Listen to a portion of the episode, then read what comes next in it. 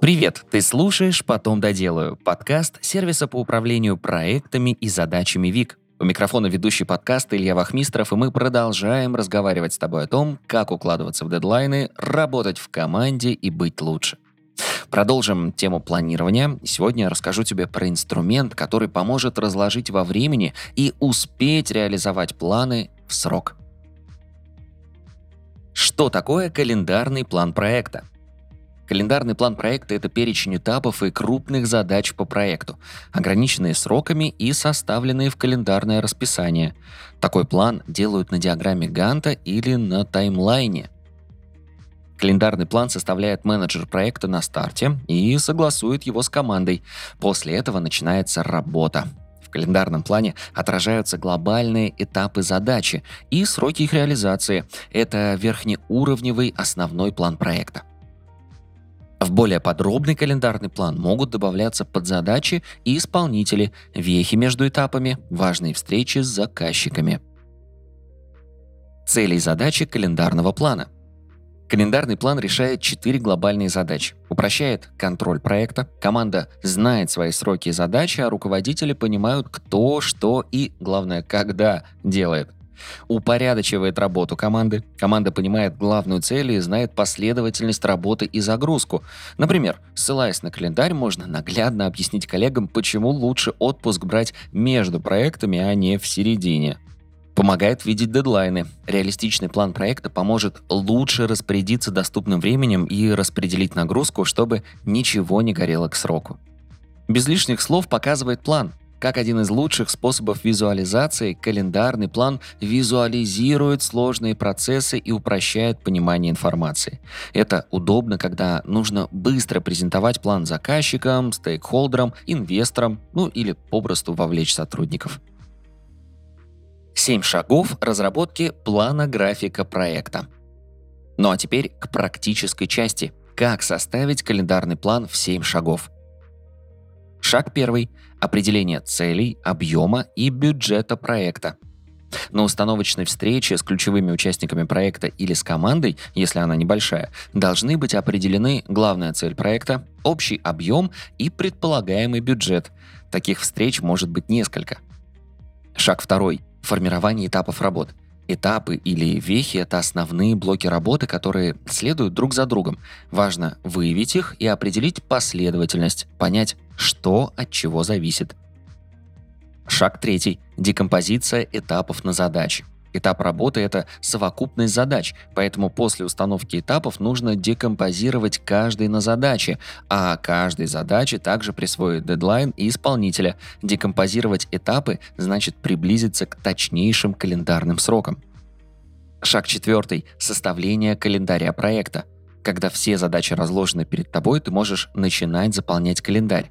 Проще всего делать это с помощью диаграммы Ганта. Диаграмма представляет собой график, где на оси Y прописаны этапы и задачи, а на оси X — сроки. В итоге ты присваиваешь срок каждому этапу или задаче и в отличие от обычного календаря можешь показать график сроков для всего проекта. Шаг пятый – согласование плана и доступности ресурсов. Когда составлен первичный календарный план, можно взглянуть на календарь проекта и делать правки с поправкой на ресурсы. Можно ли заложить деньги на оплату фрилансеров и распараллелить составление дизайна продукта, или таких средств нет и придется увеличить срок, чтобы штатный дизайнер успел отрисовывать несколько макетов? Или есть ли ресурсы быстро прописать код, или один из нескольких программистов занят на другом проекте, ну, а другой вообще на больничном? Ну, сейчас, знаешь, некая заметка на полях нашего подкаста. Дело в том, что часто на этапе сопоставления плана и ресурсов просто-напросто рушится идеальная картина. Но это не беда, ведь реальный это план гораздо надежнее. Шаг шестой. Заложить место под риски. На этапе планирования проекта и составления календарного плана до старта работ надо продумать, какие форс-мажоры могут помешать реализации. Отпуска болезни сотрудников, сорванные поставки и прочее. Это можно заложить в сроки на календарном плане. А лучше составить отдельную матрицу рисков. Шаг седьмой. Финальное согласование – Перед тем, как календарный план запустить в работу, нужно еще раз собрать команду и согласовать план. И вот потом все. Можно приступать к работе. Но не торопись, для начала послушай про дополнительные аспекты для составления календарного плана проекта – не всю информацию календарного плана полезно показывать всем участникам, заинтересованным в проекте.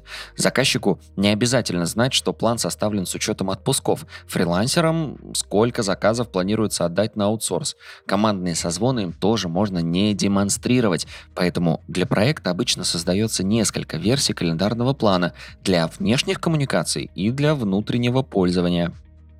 Этапов проекта с датами часто достаточно для демонстрации внешним заинтересованным лицам, заказчикам, стейкхолдерам, инвесторам, а внутренний календарь лучше вести позадачно и поименно. Так удобно находить людей, вовлеченных в конкретные задачи проекта. Бюджет проекта и смета рассчитываются отдельно, но для их расчета календарный план попросту необходим, поэтому часто документы связаны – в Google таблицах это часто соседние листы, но сегодня многие приложения позволяют пользоваться перекрестными ссылками. Это удобно и не перегружает календарь. Дедлайн проекта определяют либо внешние обстоятельства, заказчик или, к примеру, сезонность, либо команда. Для этого нужно определить срок работы каждого участника проекта, выстроить последовательность или связь процессов. Ну и еще тебе может пригодиться знание о документах, которые понадобятся для плана или появятся после его составления. Документация календарного плана. Первое – это бюджет проекта, большая таблица с общими финансами по проекту. Второе – юнит-экономика, более детальный документ, в котором рассчитана стоимость одной производственной единицы проекта – Третье – матрица рисков. Таблица, в которой составлены, прописаны и оценены основные препятствия, которые могут появиться на пути реализации плана. Ну и регламенты работы, поддерживающий команду и ее стабильную работу документ. Полезно хранить все документы и план в одном месте. Например, ВИК там ты можешь составить календарный план проекта на диаграмме Ганта или на календарном плане. В базе знаний можешь хранить абсолютно все документы, а на досках или на недельных календарях распределить задачи по исполнителям и ставить им дедлайны.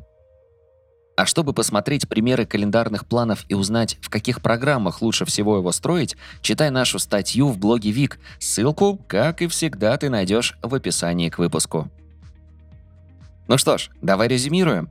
Календарный план – это проект, отражающий крупные этапы задачи со сроками их исполнения. На календарном плане удобно отображать связи между этапами, строить зависимости – это хороший инструмент для визуализации процессов. Для составления календарного плана надо учитывать также риски и ресурсы проекта. Грамотно составленный календарный план упрощает управление командой. Каждый участник знает свой дедлайн и знает, какой следующий этап зависит от его работы. Ну и, конечно, это очень удобно, когда есть краткий календарный план для внешнего пользования и полный для внутреннего.